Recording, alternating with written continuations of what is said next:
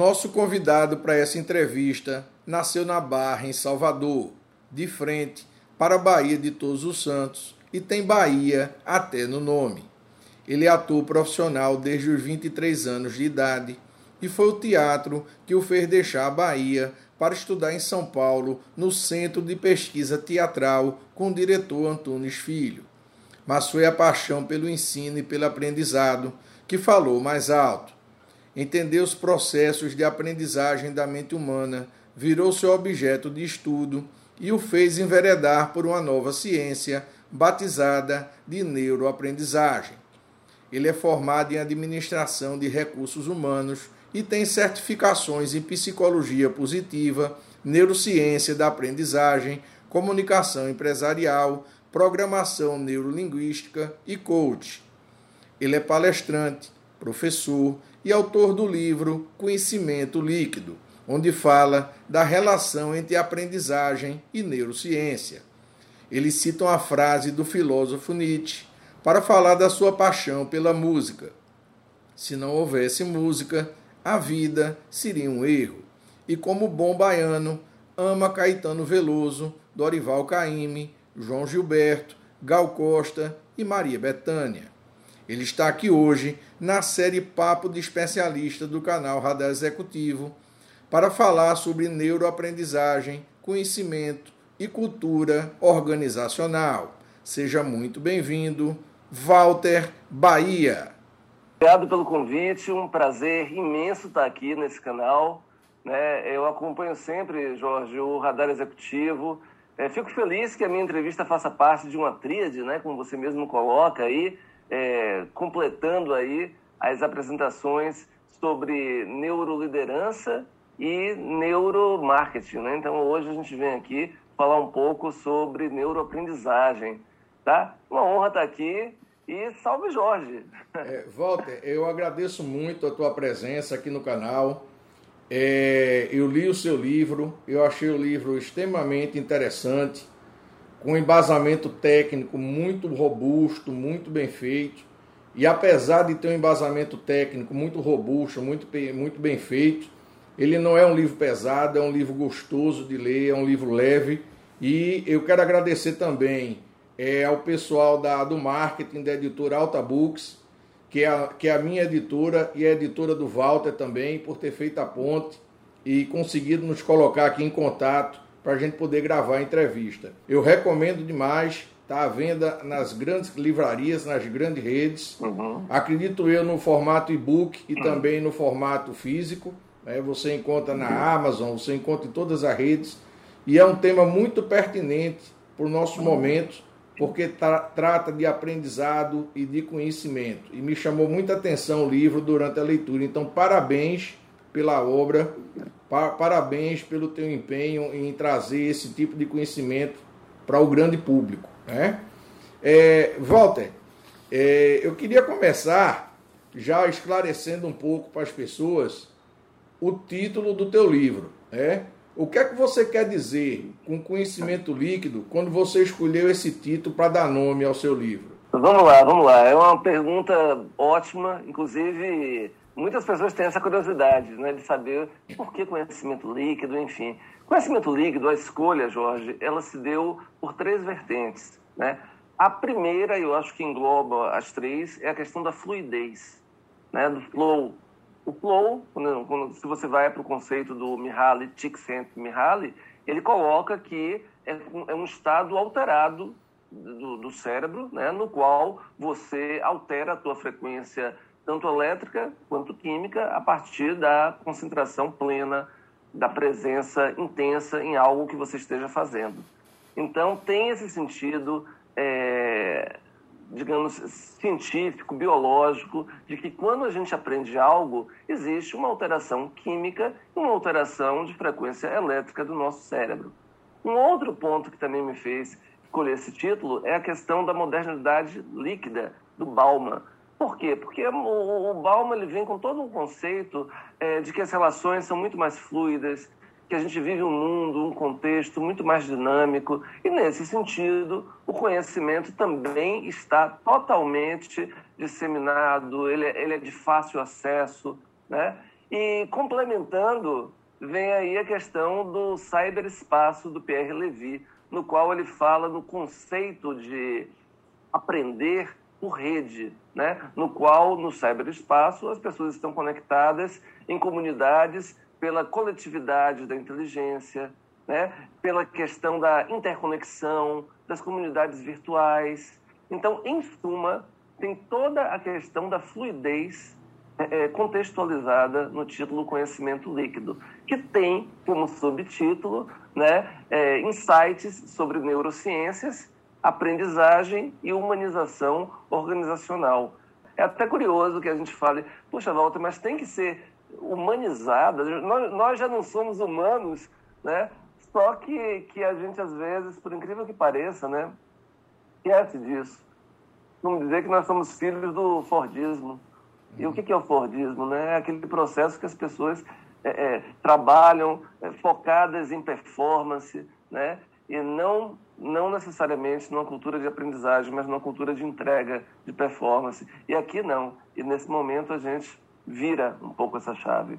Essa é a proposta do livro. É, o que me veio muito na cabeça quando eu comecei a ler a, o título líquido, né? Me veio a ideia de que o conhecimento ele flui em todas as direções hoje por conta da tecnologia, né? A gente consegue ter acesso ao conhecimento por várias fontes diferentes e ele flui, ele se infiltra, né? Ele é meio feito um líquido, uma água, né? A água é. que ela ocupa todos os espaços, né? E a gente percebe muito isso hoje é, com o advento das redes sociais, da internet, né, das plataformas digitais, essa ah. fluidez do conhecimento circulando, vamos dizer assim, numa velocidade muito grande. Então eu achei muito interessante o título Conhecimento Líquido, exatamente por esse aspecto também. Eu achei bem legal, bem legal mesmo. Obrigado. E, e me diga uma coisa, Walter. É, falando um pouco das mudanças, quais são os impactos diretos dessas mudanças aceleradas e das novas tecnologias na forma como a gente aprende e na maneira como a gente compartilha informações? Puxa, Jorge, as oportunidades são inúmeras, porque tudo é, é, mudou, tudo se transformou. E quando eu digo tudo, né, é literalmente tudo. Tanto a forma como você aprende, né, quanto a, a os dispositivos. É, o celular, por exemplo, né, a, a conectividade móvel, isso influenciou totalmente a nossa maneira de aprender. Você não precisa mais necessariamente se deslocar até um, um lugar físico para aprender.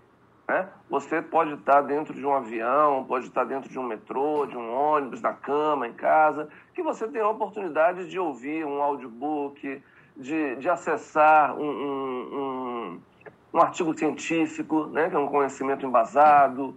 Né? Sem contar, por exemplo, que muitos é, é objetos, digamos assim, de aprendizagem se desmaterializaram, né? como disse Maurício Bevenuti e entre outros, né, a gente tem alguns, como por exemplo o dicionário.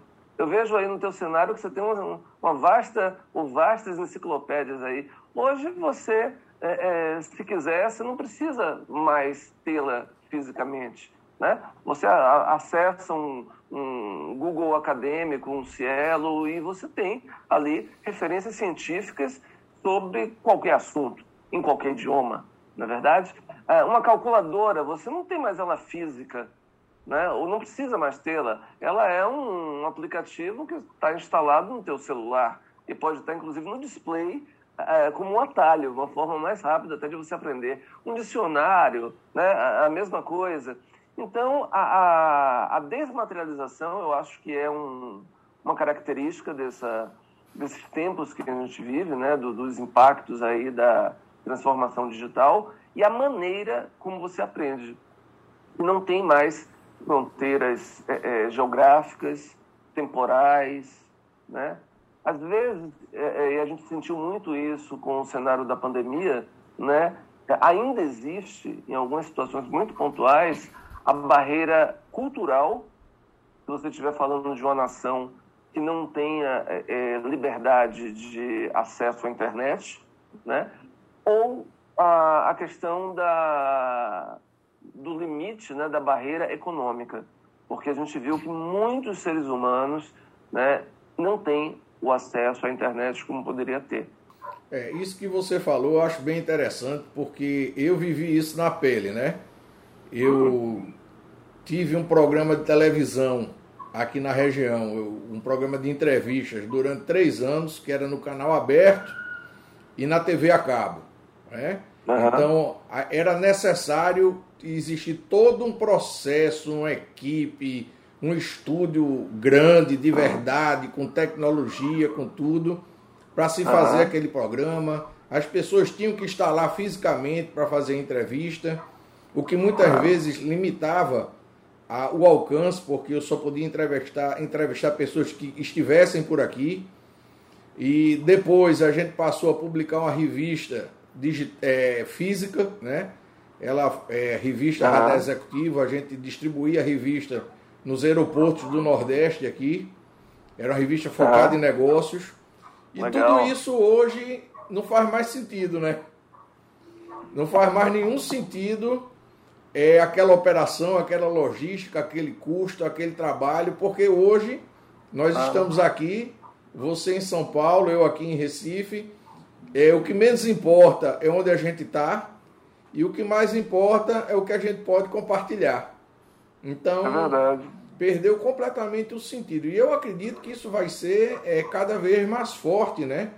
Porque é, não faz mais nenhum sentido você estar tá fisicamente é, participei agora, semana passada, de uma reunião de condomínio, a primeira reunião de condomínio, eu faço parte do conselho do meu prédio, reunião de condomínio toda feita pelo Zoom.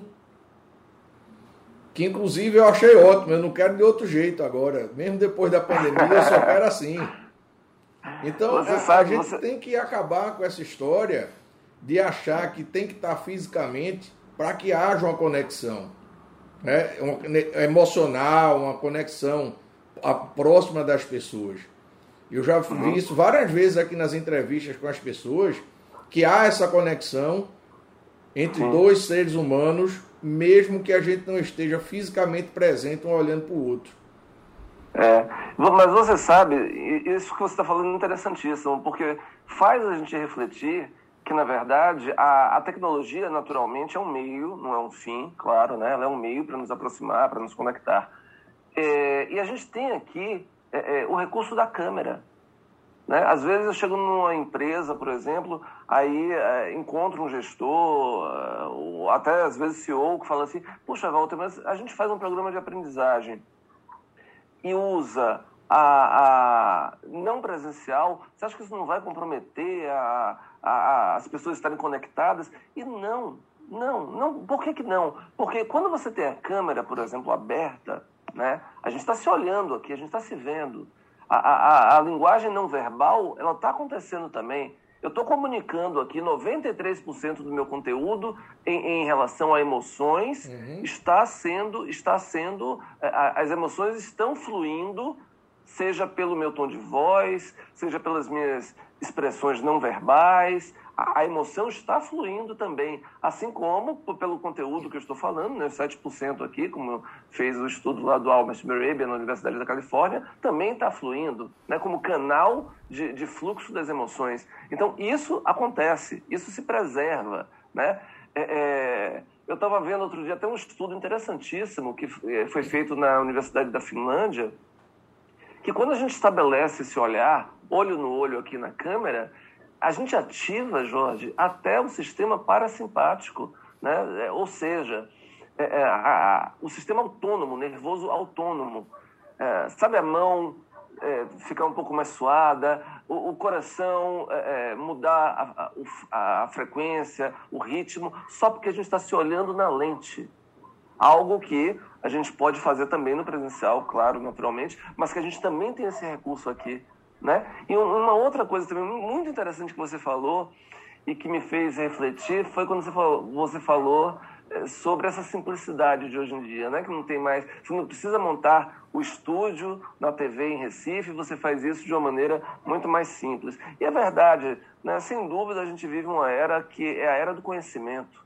É a era do conhecimento. E, e essa era do conhecimento, ela, ela é uma era muito mais pautada pelo que é simples. Você assiste hoje em dia, por exemplo, um jornal das 11, é, é, no qual um repórter ele pode fazer um link usando um celular.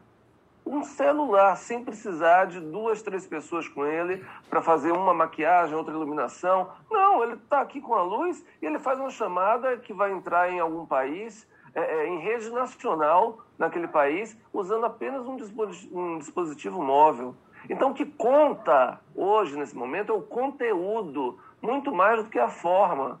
Né? Então, essa também é uma, é uma característica da, do, dos impactos das novas tecnologias na maneira da gente aprender, da gente compartilhar informações, da gente se conectar. Né? Você não precisa, como você falou, da revista física no aeroporto. Isso pode ser um app que pode ser gratuito, pode é, é, ser direcionado para quem fizer uma inscrição, enfim. Né? Muito legal. Exato. E, e, o interessante também é que, é que você percebe que hoje é, canal para você divulgar o conhecimento existe vários, né? Podcast, um canal no YouTube como o nosso aqui, é, um, o Pulse lá do LinkedIn, que você pode publicar um artigo. Então você tem um monte de canais. O mais difícil hoje é exatamente a curadoria do conteúdo, né? A gente tem muito cuidado aqui no canal, exatamente, tanto nas entrevistas, eu leio todos os livros do, da, dos autores que são convidados, quando a pessoa não é um autor, mas eu procuro entender um pouco da biografia, da história do profissional, para poder fazer essa entrevista. Também no, no eu chamo dos vídeo artigos, né? Porque é, é o artigo em vídeo, né? Você está comentando sobre um tema que a gente também uhum. tem aqui no canal, eu também existe toda uma pesquisa, uma pauta, uma pesquisa de conteúdo. Então, claro. é, isso é o que dá o diferencial, porque para quando você entrar numa página feito essa, feito o canal Radar Executivo, você saber o que é que você vai encontrar, porque existe uma curadoria de conteúdo que dá sentido àquilo que está sendo publicado. Não é só claro. publicar conteúdo. Eu acho que precisa ter sentido o conteúdo para aquele público, para aquela audiência que está ouvindo, né? Então eu acho que é um cuidado muito interessante, né? A gente tem muita plataforma, aí os caras começam a publicar um monte de coisa que às vezes não faz sentido, isso termina é, fazendo com que o valor do conteúdo dele caia. Porque não há essa conversa, não há essa, esse, essa curadoria, né? Uhum. Perfeito. Não há essa curadoria. Perfeito, perfeito, Jorge. Quando a pessoa. Quando, quando, quando se tem né, o, o cuidado de saber é, qual direcionamento você está dando aí para o teu canal, eu acho que faz toda a diferença, porque senão é um, um self-service sem, sem muita coerência, né? Então, eu acho que isso ajuda até as pessoas a se conectarem, né? Porque quem vai se conectar, vai se conectar porque tem um interesse, digamos, ou voltado para a aprendizagem é, é, executiva, ou voltado para o desenvolvimento pessoal no ambiente de trabalho, já sabe que o que vai encontrar mais ou menos naquele, naquele canal e, enfim, vai encontrar ali assuntos relacionados que possa se aprofundar, né? Eu acho que é isso aí. Sem dúvida. Me diga uma coisa. É, diante dessa oferta, e eu gostei dessa, dessa ideia do self-service de conhecimento que você jogou aí no ar agora, gostei muito. É mais ou menos isso mesmo, como a coisa funciona. Como escolher o que aprender, que tipo de conhecimento a gente deve buscar e onde investir o nosso tempo e os nossos recursos financeiros diante de tantas habilidades e competências que são exigidas da gente todos os dias pelas empresas? Baita desafio, né, Jorge? É um grande desafio. Mas a resposta, né, como disse Peter Drucker, para perguntas complexas ou problemas complexos, as respostas simples acabam sendo as mais eficazes. Né? Então, eu acho que para pessoa saber o que escolher. Primeiro, ninguém escolhe nada por ninguém, né? Assim como ninguém ensina nada a ninguém. Como, como a, a gente vê no pensamento clássico, né? O, o, homem não ensina o outro homem, o homem ajuda o outro homem a encontrar as suas respostas, né? Então, é, é preciso investir no autoconhecimento, sem dúvida, né? É, para que a pessoa identifique o seu propósito de vida. Por quê? Porque através do autoconhecimento é você quem vai é, é, é saber o que faz sentido para você e você vai atrás daquilo. Porque tem, a gente tem uma oferta, como você próprio disse, muito ampla, muito diversificada. Você tem conteúdos pagos, conteúdos gratuitos e, e ambos é, é, conteúdos de qualidade. Então a pessoa se perde. A pessoa se perde num, num, num buraco negro, digamos assim, que é um, infindável de tantas opções. O que, que vai fazer, o que, que vai ajudar nessa hora? É aquele conceito do lifelong learning, né, da aprendizagem continuada ao longo da vida, que tem quatro pilares básicos. Primeiro, você tem que aprender a conhecer. Ou seja, você tem uma visão generalista, conhecer um pouco de cada coisa, interagir com pessoas de áreas que não são diretamente as suas, a sua, né? E ser um especialista em determinado assunto. Ou seja, você isso já começa a te dar parâmetros sobre uh, aonde você vai se aprofundar. É importante ter esse olhar macro porque contribui para desenvolver a tua criatividade. Né? Porque se a gente cultivar o pensamento tribal, ah, eu estou só com a minha turma, estou só com a turma da psicologia positiva ou então da neurociência, vai acabar é, é, modelando e gestando uma forma de pensar que, a partir do momento que eu interajo, por exemplo, com um amigo cineasta, com outro que é artista plástico, é, com outro que é engenheiro, isso me abre possibilidades de ver o mundo ou a resolução de problemas de outras maneiras.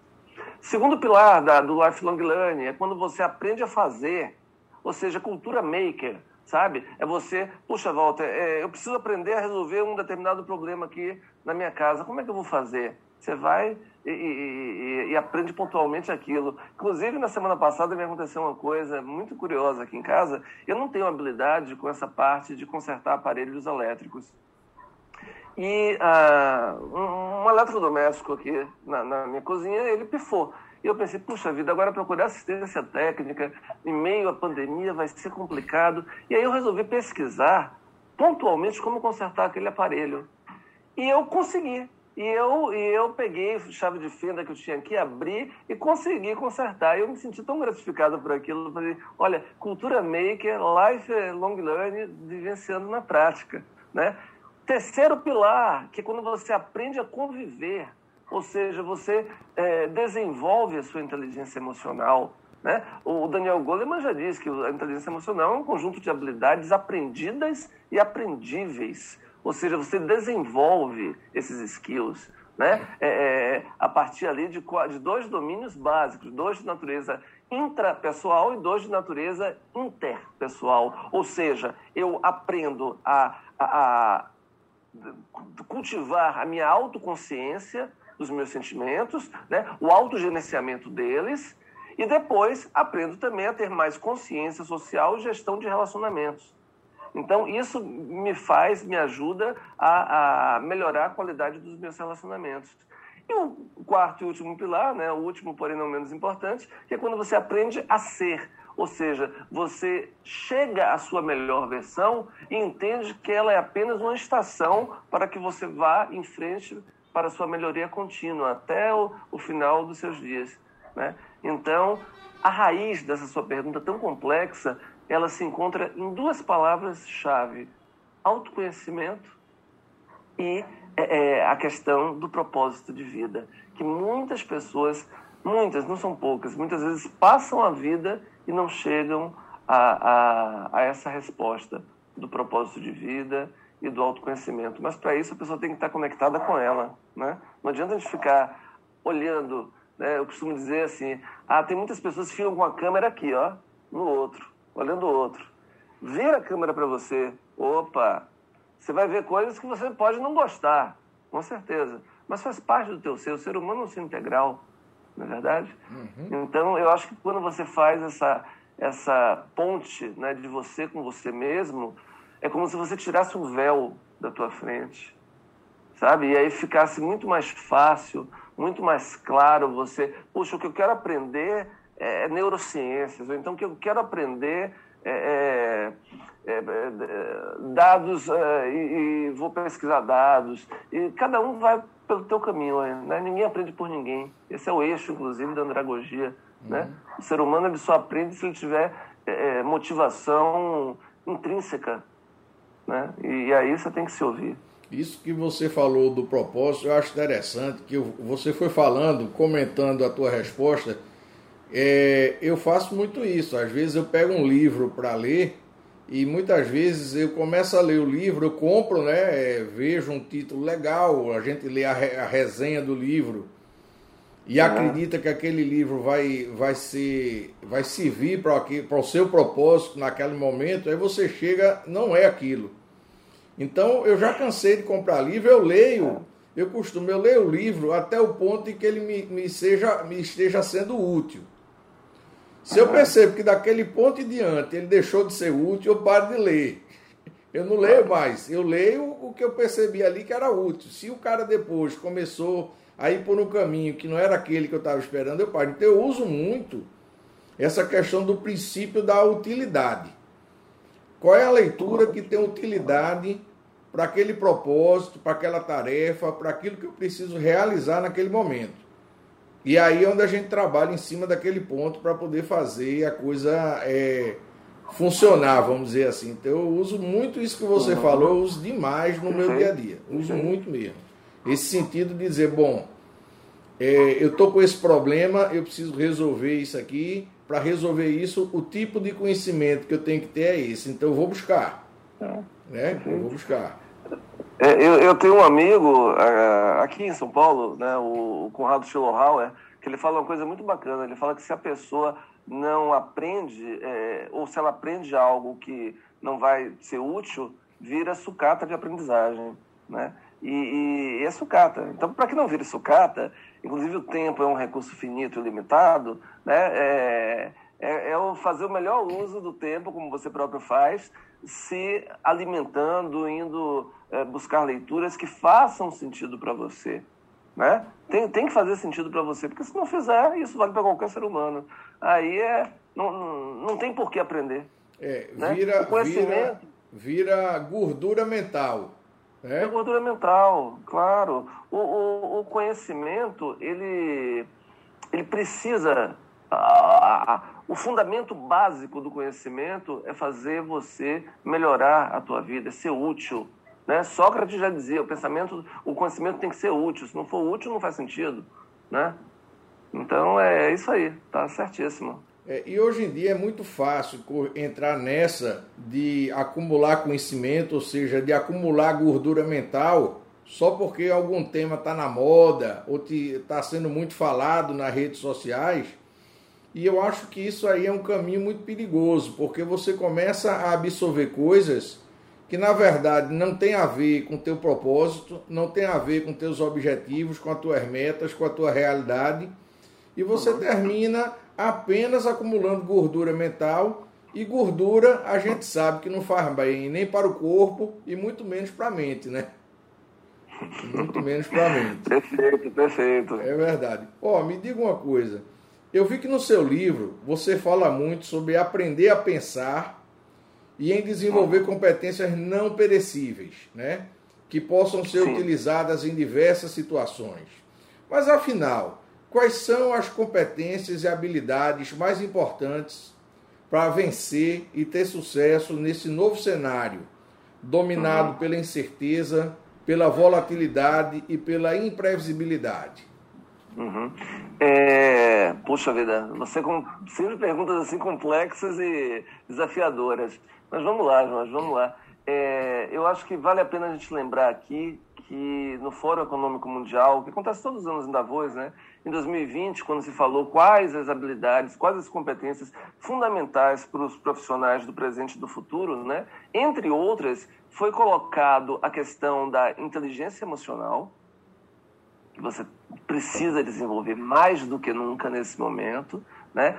Criatividade, que tem uma relação direta com o que nós falamos ainda há pouco do lifelong learning, pensamento crítico, que também está totalmente relacionado. Para você ter o pensamento crítico, você tem que desenvolver o pensamento sistêmico. Né? Você tem que entender a, a correlação das coisas que existem nesse momento. Né? E gestão do tempo, que vai também ao encontro do que você falou. Quando você fala, ah, a volta, não pode virar gordura, porque gordura não é legal, então eu fecho um livro se ele não fizer sentido para mim. Né? Então, eu acho que essas habilidades, né, é, pensamento crítico, criatividade, inteligência emocional, gestão do tempo, são habilidades essenciais no mundo de hoje. Né? Que, diga-se de passagem, com a pandemia, ele já não é nem mais VUCA, ele passa a ser o um mundo BANI, né? que é um mundo caracterizado pela ansiedade, que, que é latente na humanidade, pela, pela não linearidade, né? a gente não tem mais aquela a, a, previsibilidade. É um mundo não linear, é um mundo incompreensível,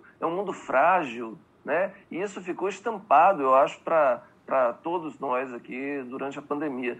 E dentre essa, essas habilidades, eu gosto muito de, de, falar também da questão das habilidades transferíveis.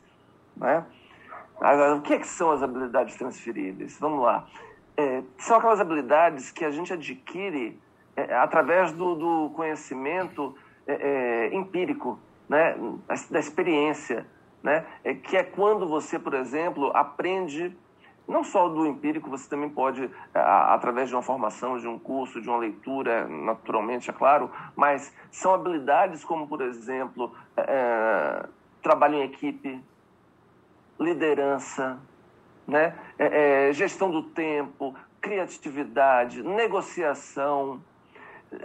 São habilidades que você leva com você para qualquer ambiente profissional que você se encontre que você pode desenvolver isso numa empresa, por exemplo, de medicina diagnóstica, e se depois você for para a indústria automotiva, por exemplo, você pode levar com você a habilidade de saber o que é gestão de pessoas, de saber trabalhar em equipe, de saber gestão do tempo, de saber criatividade, né? A gente aprende qualquer coisa desde que a gente queira, desde que a gente é, esteja aberto a isso. Martin Seligman, na psicologia positiva, ele traz até a questão do otimismo, otimismo aprendido. Até, até otimismo você aprende. Né? A partir do momento que você começa a fazer uma higiene mental e entender que a, interpretação dos fatos vai ter total impacto na, na tua qualidade de vida. Né? Se você entende um, um evento como pessoal, é, não, isso acontece porque foi com você, ou então isso sempre acontece com você, você se torna uma pessoa pessimista, desacreditada. Se você entende o, a situação, o advento, que pode ter sido desagradável, mas que você entende ele como algo, pô, isso aconteceu nessa circunstância, você isola ele no tempo. Foi aqui que aconteceu isso. Não é que isso sempre acontece, isso aconteceu. E se você se fizer a pergunta, o que, que eu extraio de aprendizado dessa experiência? Né? Isso aconteceu comigo, mas pode acontecer com o Pedro, com a Maria, com a Juliana. Então você, você aprende a ser otimista. Então são inúmeras a, as habilidades. Tudo está na maneira que você pensa, né? O, o, o Daniel Kahneman, né, que foi Nobel, prêmio Nobel, inclusive, ele tem um livro que eu gosto muito que ele fala o pensamento rápido e lento, né? Duas maneiras de pensar. E, e, e, é muito interessante que quando você vai no pensamento intuitivo, ele é rápido, mas é o pensamento analítico que, que de uma maneira mais lenta, te ajuda a, a ter discernimento. É claro que eles estão interligados, integrados, inclusive. Né? Um pensamento rápido, se você não ativar o pensamento lento, que ele é mais crítico, ele pode te levar por um viés totalmente equivocado. Né? Então, eu, eu aprender a pensar nesse sentido. E vale lembrar também que a experiência por si só não ensina nada. Aí você vai dizer, mas Walter, como a experiência não ensina? Não ensina. O que ensina, né, como diz o, o John Dewey, é a reflexão sobre a experiência. Ah, meu amigo, isso ensina. Quando você reflete sobre a experiência. Porque a experiência pela experiência tem pessoas. Se a experiência pela experiência ensinasse, o tempo cronológico todos os velhos seriam sábios e não são. Né? Tem alguns velhos que, que são como aquelas frutas que vão do estado verde para a putrefação, não, não amadurece. Né? A gente amadurece a partir do momento que a gente reflete. Não existe aprendizagem sem reflexão, não é verdade? É, isso, isso eu achei interessante porque é, com relação ao, ao, ao conceito de e BANI, eu acho que no Brasil, agora depois da pandemia, a gente criou uma, um novo modelo. É o modelo Muvuca. É o modelo aqui é Muvuca, né? É, além de ter todas as características do VUCA, é, a gente tem a Muvuca, né? Que é o bater cabeça, né? Então aqui, aqui a gente sabe que a gente tá, tá dando sempre uma melhorada no conceito VUCA, criando a Muvuca no Brasil, que é o que a gente vive é. hoje, mais ou menos.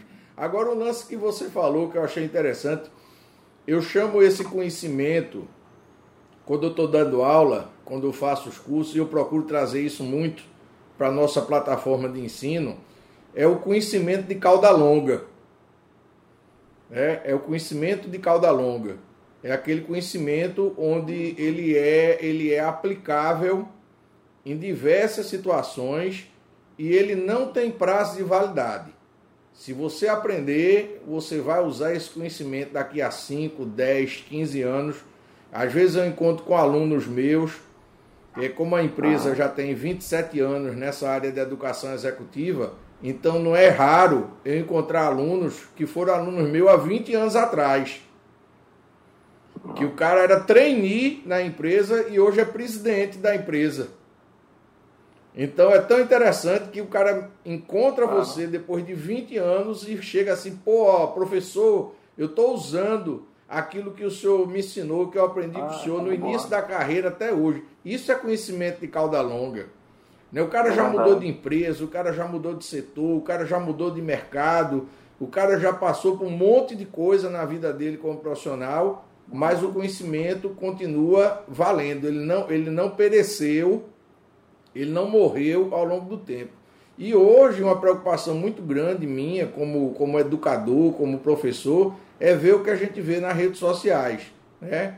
Os caras começam a aproveitar qualquer chance de alguma coisa que começa a estar tá na moda e há aquele, aquele dilúvio, aquela enxurrada, aquela tsunami de informação em cima daquilo ali e parece que ou você faz um curso daquilo ou você deixa de ser gente, né? Ou, ou, você deixa de valer alguma coisa no mercado, né? Foi o que aconteceu, por exemplo, sem nenhum, sem nenhum demérito ao trabalho do coaching. Tem muita gente que faz coaching de maneira séria, mas foi o que aconteceu, né? A gente teve uma enxurrada de cursos no Brasil, uma enxurrada de pessoas que começaram a fazer, muitas vezes sem o devido critério e cuidado, sem o devido formação, uhum. E começaram a fazer. Então isso é muito perigoso e o Brasil tem uma tendência, o brasileiro tem uma tendência a procurar soluções mágicas, né? A seguir moda, a tentar encontrar caminhos curtos para resolver os problemas. E não existe caminho curto. Conhecimento não tem atalho. Conhecimento é organização, é disciplina, é estudo, é planejamento, é trabalho, é estratégia. Aprendizado não tem atalho. Você pode acelerar, mas queimar etapas, você vai perder com isso. Né? Porque você é. não, não deu tempo de maturar o conhecimento. Né? Eu, acho, eu acho que tem muito a ver é. com essa tua resposta aí. Sim, sim. E, e, o coach, né, como você colocou, que você trouxe a questão do coach, o coach acelera essas respostas, essas respostas, né? Porque é, é, quando eu digo que ninguém ensina nada de ninguém, você ajuda o outro a encontrar as respostas que estão dentro de si. Aliás, essa frase não é nem minha, né? Ela é atribuída a Galileu, né? Galileu, né? Que, poxa, é respeitável aí na humanidade quando, quando se fala do sentido do, do, do facilitador, né? que é aquela pessoa que está ajudando o outro a encontrar as respostas dentro de si, que muitas vezes estão adormecidas. Né? E o coach tem esse papel. Coach é, é um profissional seríssimo. A, a, o coach bem fundamentado, puxa vida, a gente faz, é, eu também né, sou coach, você sabe disso, é, tem todo um, um, processo de qualificação para você atuar como coach.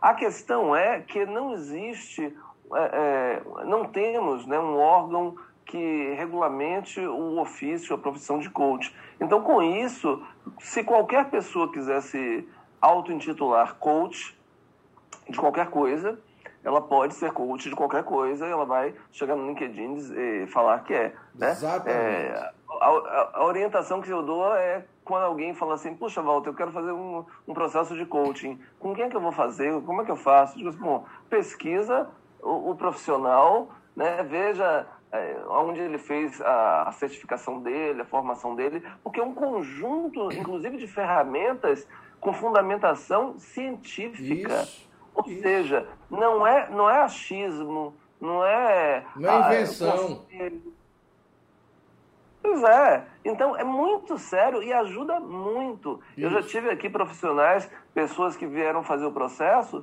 e tiveram transformações incríveis na própria vida. É um processo e, de descoberta, né? Sim, de descoberta, de autoconhecimento. É um processo, inclusive, de autoconhecimento. E é claro, vai dar certo para todo mundo? Não vai. Por que, que não vai? Porque vai depender de cada um. Uhum. Não, é o, não é o coach, não é o profissional, não é o, não é o Jorge Menezes como coach que vai assegurar que as 50 pessoas que ele está fazendo com ele vão alcançar o resultado. É cada um. É como você colocou, Jorge, o aprendizado, é, é, aprender é um processo ativo. Ninguém aprende por ninguém. A neurociência, por exemplo, ela, ela fundamenta totalmente isso. O, o cérebro, para você aprender, você tem que querer aprender. Você tem que interagir. O cérebro é um órgão social.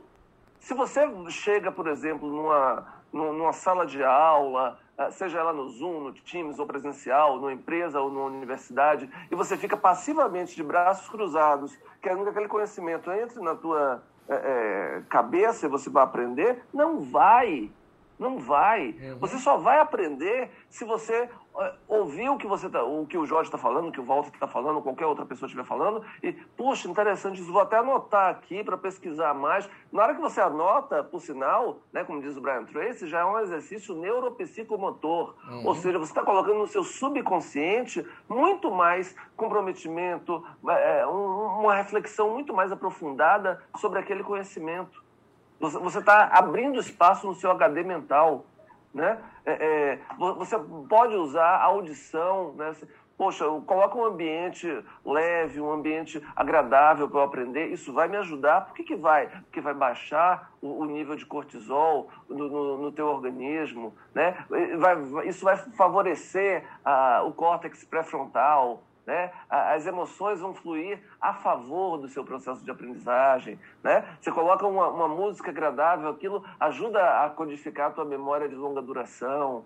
Então tem todo um processo de aprendizagem que é ativo, né? Que é ativo. E isso vale tanto para uma formação, uma certificação, quanto para um processo de coaching, como você acabou de falar.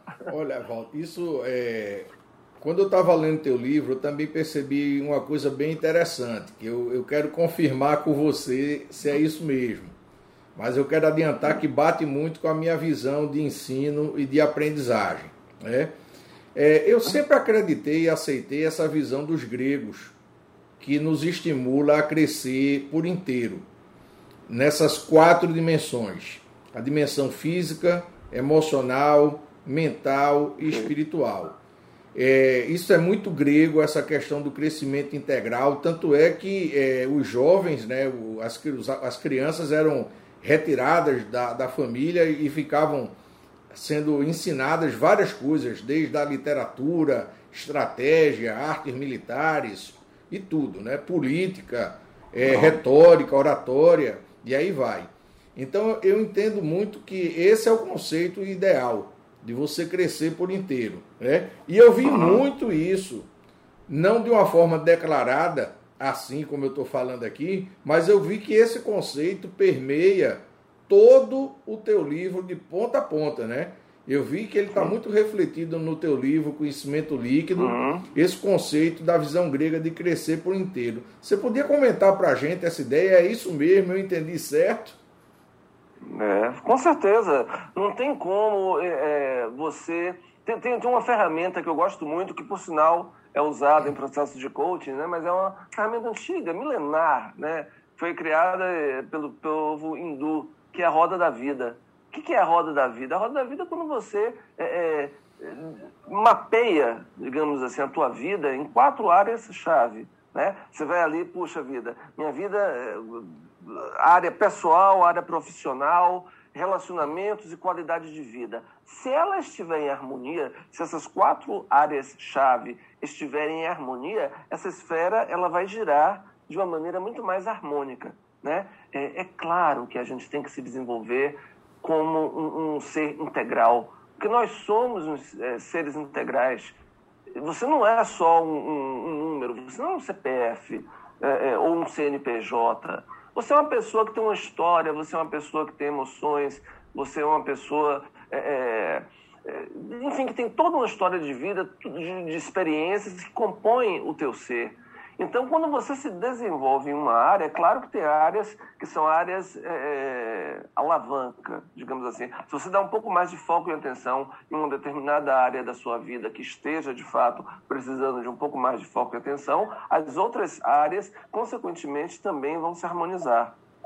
Né? Eu gosto muito dessa visão é, que você resgatou aí, Jorge, do pensamento grego, né? é, que você se desenvolve tanto no campo humano, intelectual, artístico, espiritual, porque é, é, é, um, é um, todo, um todo, né? O, o cérebro não está desconectado do corpo, não está. É, e, e, a mente e cérebro são dois conceitos é, parecidos, mas profundamente diferentes, né? Você tem o cérebro lá, a parte é, da, da, arquitetura cerebral, né, a parte da anatomia cerebral, né, você entende o mapeamento por região do cérebro, como funciona no processo de aprender, né, mas tem a mente, tem o mistério, tem, tem a intuição, né, é, é também está é, localizada na parte física, sim, mas ela é mais subjetiva, né, então você aprende de fato e se desenvolve de fato como um todo, né, como um todo. Nesse sentido, sem dúvida, o ser humano é um ser integral, é um ser biopsicossocial, como nós falamos aqui.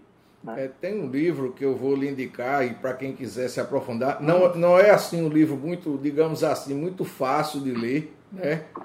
Mas é um livro para quem é professor, para quem trabalha com ensino, educação, eu acho que eu deveria fazer um esforço e ler. Chama-se é. Paideia, a formação do homem grego. A ideia, sim, é, um calhamaço. É um calhamaço, exatamente. É, é um, conheço, é eu conheço. é um calhamaço. Eu tenho ele aqui na biblioteca, é um, é. eu li logo no início, quando eu comecei a ensinar, mas ele é um, um, um calhamaço, assim.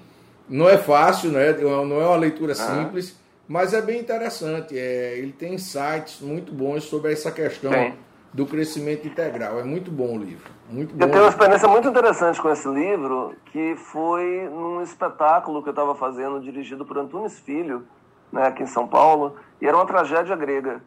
E todo, todas as sessões, antes de iniciar o espetáculo, né, é, eu me reunia com algumas pessoas do elenco e a gente dizia, vamos ler a Paideia. E aí a gente ia lendo toda, toda, toda semana um pouco, e aquilo ia é, alimentando nossa alma para a gente entrar em cena muito mais conectado com todo, todo aquele conhecimento grego. Realmente, é, é, um, é, um, é um banho de cultura grega o livro, né? é um banho de é cultura grega. É muito interessante. Ô, ô Walter, uma coisa também, é, a gente sabe que com tanta oferta de conteúdo, a uhum. gente começa a, a, precisar saber buscar o conteúdo. Né?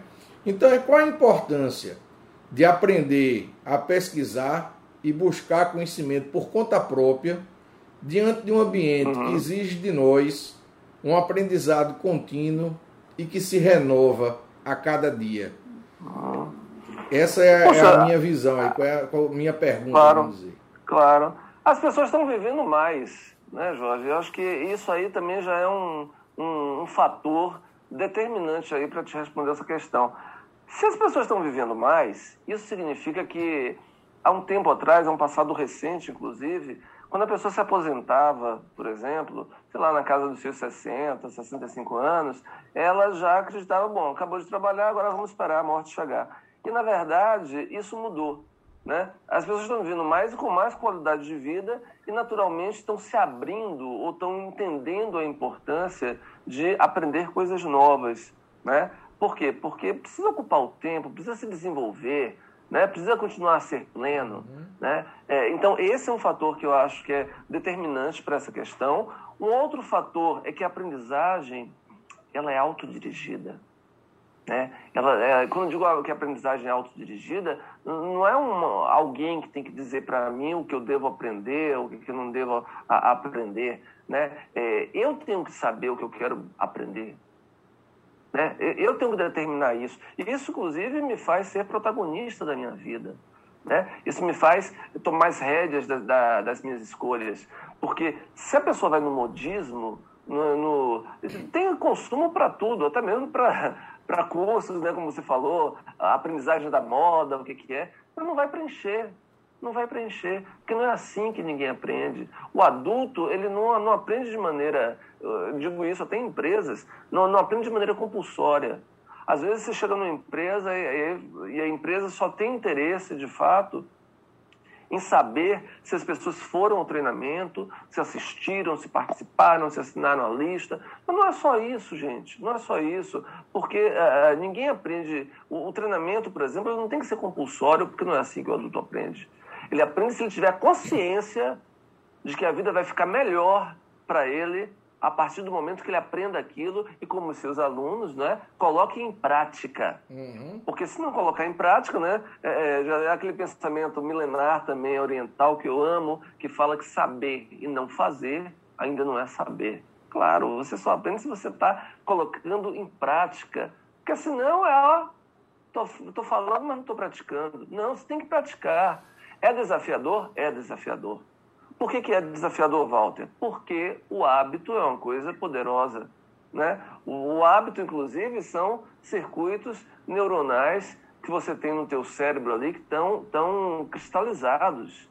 Né? Quando você aprende, tem o processo da neuroplasticidade. Neuroplasticidade é o seguinte, é uma transformação física do teu cérebro. O teu cérebro se transforma durante o processo de aprender de uma maneira bem simplificada. Quando a gente sabe qualquer é, habilidade, conceito, seja lá o que for, é, aquela aprendizagem ela é representada no teu cérebro através de um circuito é, é, de neurônios que estão conectados, né, estão em atividade química, elétrica, então você sabe algo. Quando você aprende algo novo, ou outro circuito é feito, ou dois circuitos são integrados, né, é, é fazendo com que o teu cérebro tenha uma performance melhorada. E esse processo, ele é, é, fisicamente, ele só é consolidado durante o sono e com o alimento de proteínas. Então, né, esse é o processo da neuroplasticidade. Por que, que eu estou falando isso? Porque quando você aprende algo novo, o teu cérebro ele se transforma. Ele se transforma. Saber e não fazer se você está no hábito, né, é, é, requer esforço. Para você mudar um hábito novo, puxa vida, você tem que ter força de vontade. Mas de onde vem essa força de vontade? Vem do teu autoconhecimento. Vem da tua reflexão sobre a experiência. Né? Quando você fala assim, puxa, eu quero mudar isso, eu quero aprender é, inglês, eu quero aprender é, seja lá, piano. É, então eu vou levantar e vou me dedicar meia hora por dia. Meia hora pode ser pouco, mas meia hora por dia para mim é sagrado. Eu vou sentar lá no piano e vou é, aprender isso aqui. Então vou praticar os verbos, vou ver filme é, em inglês sem legenda, vou, vou me interessar por aquilo. Porque o hábito, quando você. E você pode transformá-lo, né, o que é maravilhoso, né, porque ele está na tua mão, depende de você e não do outro, você vira essa chave. Né? Você vira essa chave. Então, então a importância de você buscar conhecimento é a tua transformação como ser humano, é a transformação dos seus hábitos, né? É, é, graças a que bom que nós estamos sempre em busca da nossa melhor versão e a nossa melhor versão está sempre por chegar, né? Porque no dia que a gente falasse assim, não, cheguei na minha melhor versão, é isso aí, não tenho mais nada a aprender, aí a pessoa já morreu em vida, não sabe. É, o cara tem que viver em permanente estado de beta, né? Tá sempre em beta, né? Tá sempre em teste, né? Porque senão a coisa é difícil. Eu, eu gosto de dizer muito, pra, sempre que eu estou numa roda de amigos conversando, eu digo hoje, é, você pode você tem acesso a qualquer conhecimento. Eu acho que precisa ter duas coisas muito importantes: organização e disciplina, né? Porque é, ah, é, é, a oferta é muito grande, mas se você não conseguir organizar o conhecimento, se você não tiver disciplina né, para percorrer aquelas trilhas de aprendizagem que você está perseguindo, você fica pelo caminho, né? E selecionar, né? Saber quem é que está falando as coisas, né? Eu acho claro. que hoje em dia ter a referência de onde está vindo aquela informação, de onde está vindo aquele conhecimento, né? Muitas vezes a gente vê é, nas redes sociais um marketing digital muito bem feito, né? É, um visual bonito, imagens bonitas, um copy bonito, mas as pessoas se levam por aquilo, não param para ver. Quem é o professor que vai dar aula, quem é o cara que vai estar tá ali, qual é a formação dele, quem é essa pessoa, quais são as referências, quais são as credenciais, né? Então eu acho que é preciso procurar com um pouco mais de cuidado isso, né? A gente não sair se inscrevendo em qualquer coisa. Eu mesmo já me decepcionei várias vezes por me deixar levar por coisas assim que são apenas atraentes e quando você paga e vai fazer o curso que vê, meu amigo, é, é uma negação, né?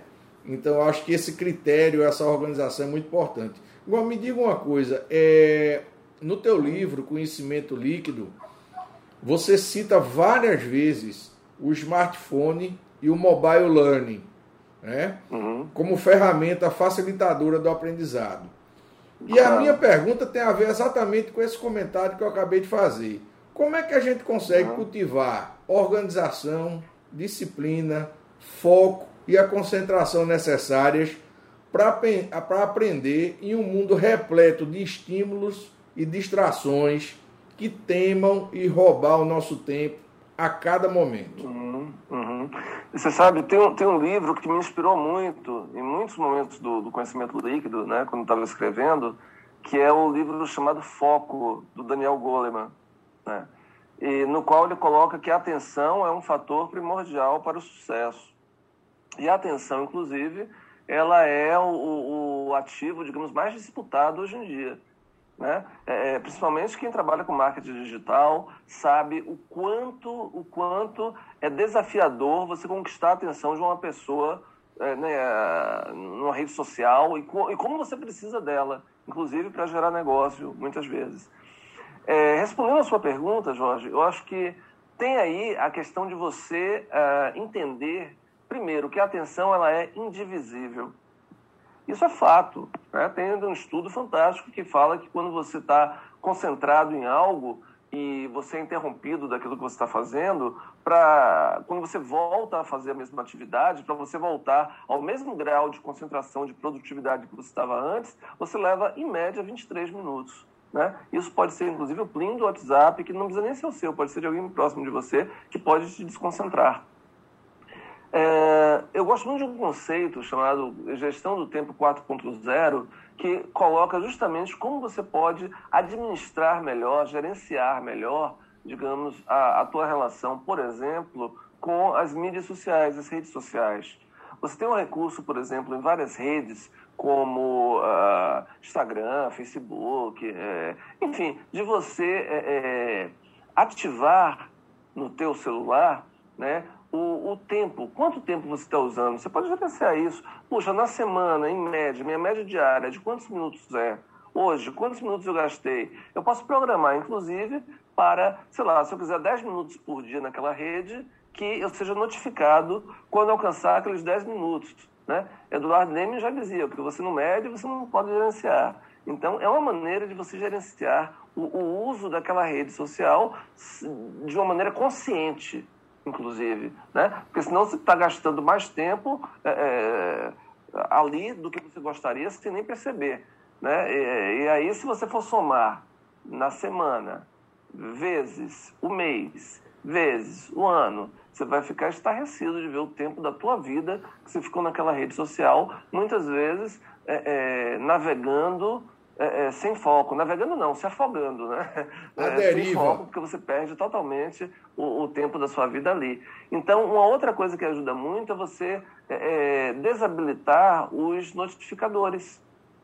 Porque se você está concentrado, digamos, escrevendo um livro, escrevendo um, um, trabalhando, que seja em home office, né? E o tal plim ali, ó, chegou uma mensagem nova no Instagram, chegou uma mensagem nova no, no WhatsApp, né? E o cérebro da gente gosta de dopamina. E quando você entra para verificar o teu recado, o teu, a tua mensagem ali, isso no teu cérebro é, dá um, um, é, tem uma descarga ali de dopamina. Dopamina, para quem não sabe, é um hormônio, é, é um neurotransmissor é, é, relacionado ao prazer. Então, é, sabe quando fica aquele bichinho na tua mente dizendo assim, Walter, olhe, pode ser um, um cliente que está querendo informação importante, vai lá e olhe. Então, você pode gerenciar isso, administrar isso, por exemplo, desabilitando os notificadores e verificando na hora que você acha que você deve olhar. Isso te ajuda a melhorar o foco. Né? É, é, vale lembrar aí o Lewis Carroll, né, autor de Alice no País das Maravilhas, né, que era matemático, por sinal, ele dizia, o Lewis Carroll, que na, na própria Alice conta isso, né? tem um momento que o Alice está perdida, encontra o gato, pergunta para onde ela deve ir, e o gato sabiamente fala, você quer ir para onde? E ela, para qualquer lugar. E ele fala, então você segue em qualquer direção. O pensamento matemático, né? É, é, lógico, racional. Claro, gente, você precisa saber para onde você quer ir. Você precisa tomar as rédeas da sua vida. Então tem, tem é, é, coisas simples e que te ajudam nessa gestão, né? Mark Twain já dizia que os dois dias mais importantes da tua vida é o dia que você nasce e o dia que você descobre o porquê. Então são as suas escolhas. É a maneira. O, o celular, de fato, ele é maravilhoso para você aprender, desde que você saiba usá-lo, porque senão ele te devora.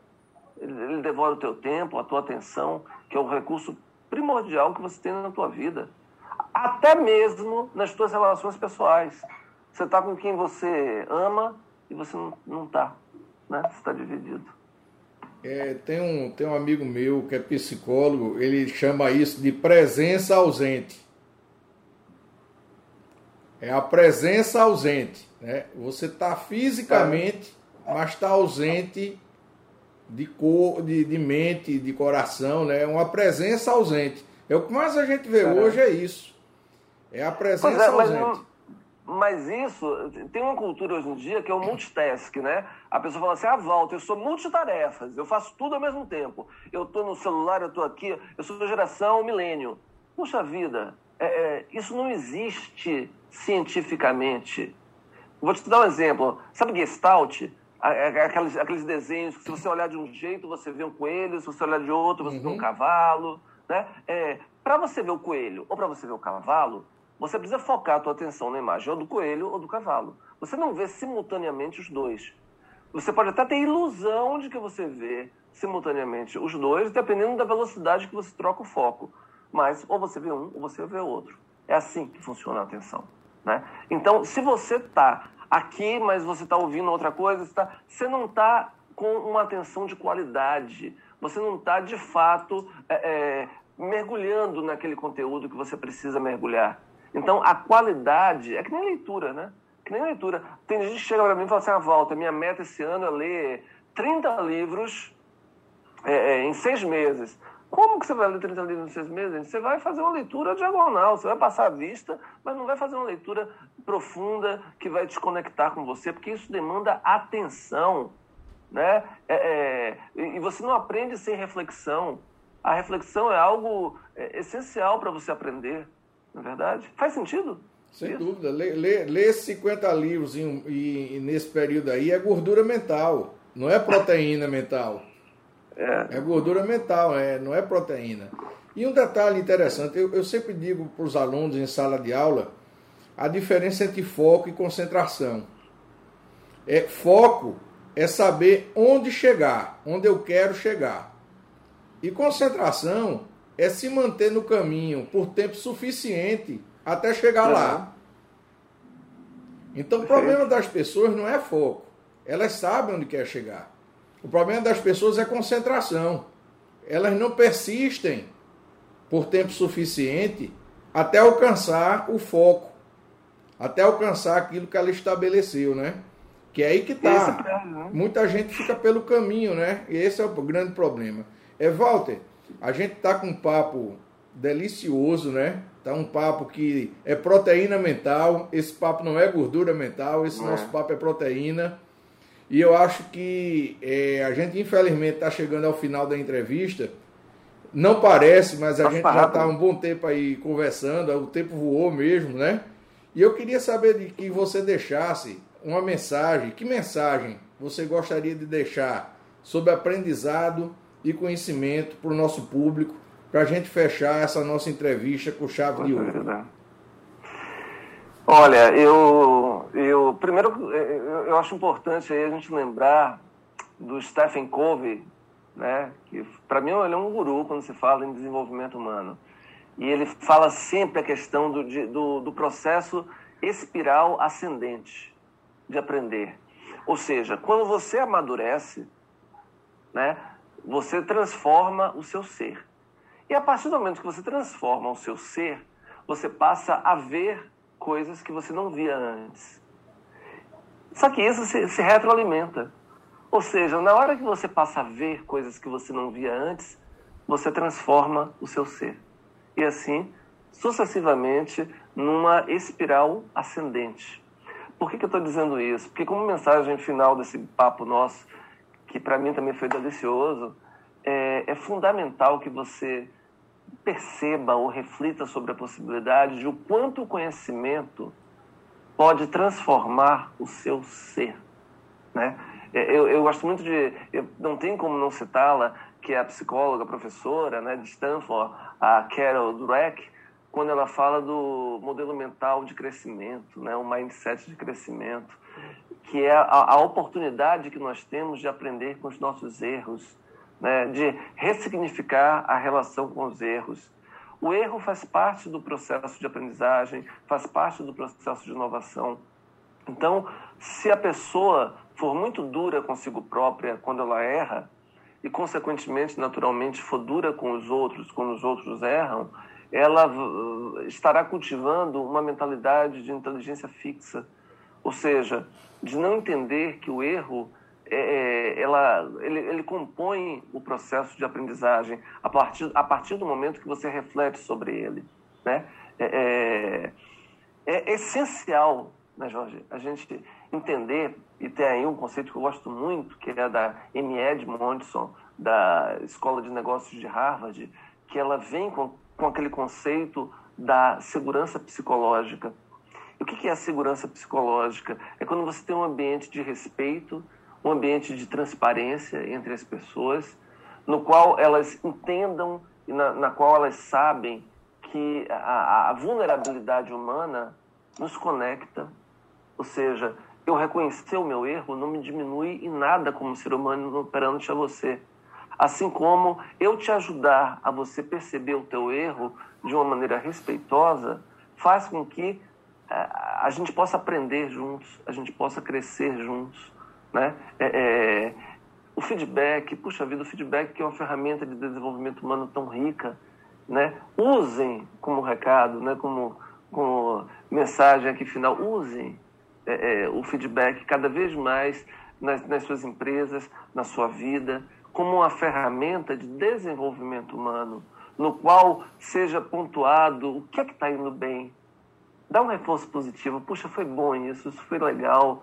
Olha que resultado positivo. Assim como o que não foi legal, olha, isso não foi legal. Precisamos corrigir isso. Como eu posso te ajudar a corrigir isso? Como você, o que, que você propõe né, para corrigir isso e a gente crescer e a gente aprender?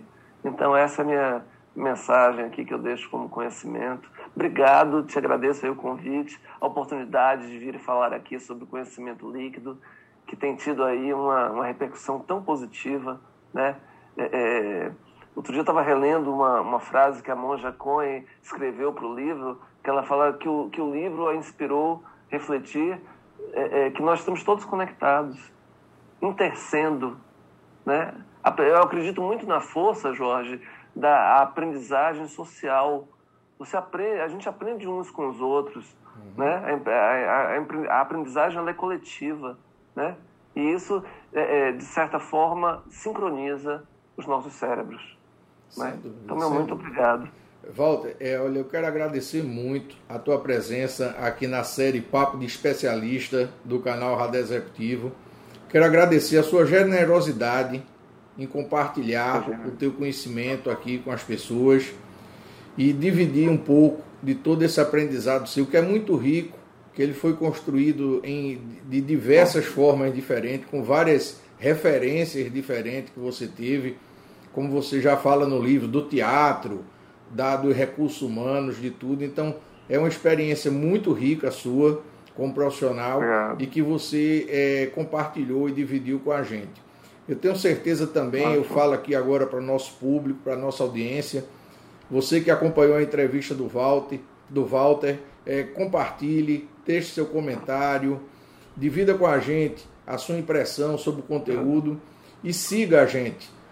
Acompanhe o canal Radé Executivo, canal Radé Executivo, você sempre conectado no mundo empresarial. Então eu quero agradecer a você que nos acompanha, quero agradecer a você que está nos mais diferentes locais. A gente tem recebido muito contato de países como Angola, como Moçambique, de Portugal. A gente tem recebido recentemente muita coisa também da Índia. Então é interessante o alcance é, de que a gente tem hoje com a internet e com as conexões. Então eu agradeço a Walter e agradeço Poxa, a você obrigado. que nos acompanhou até agora.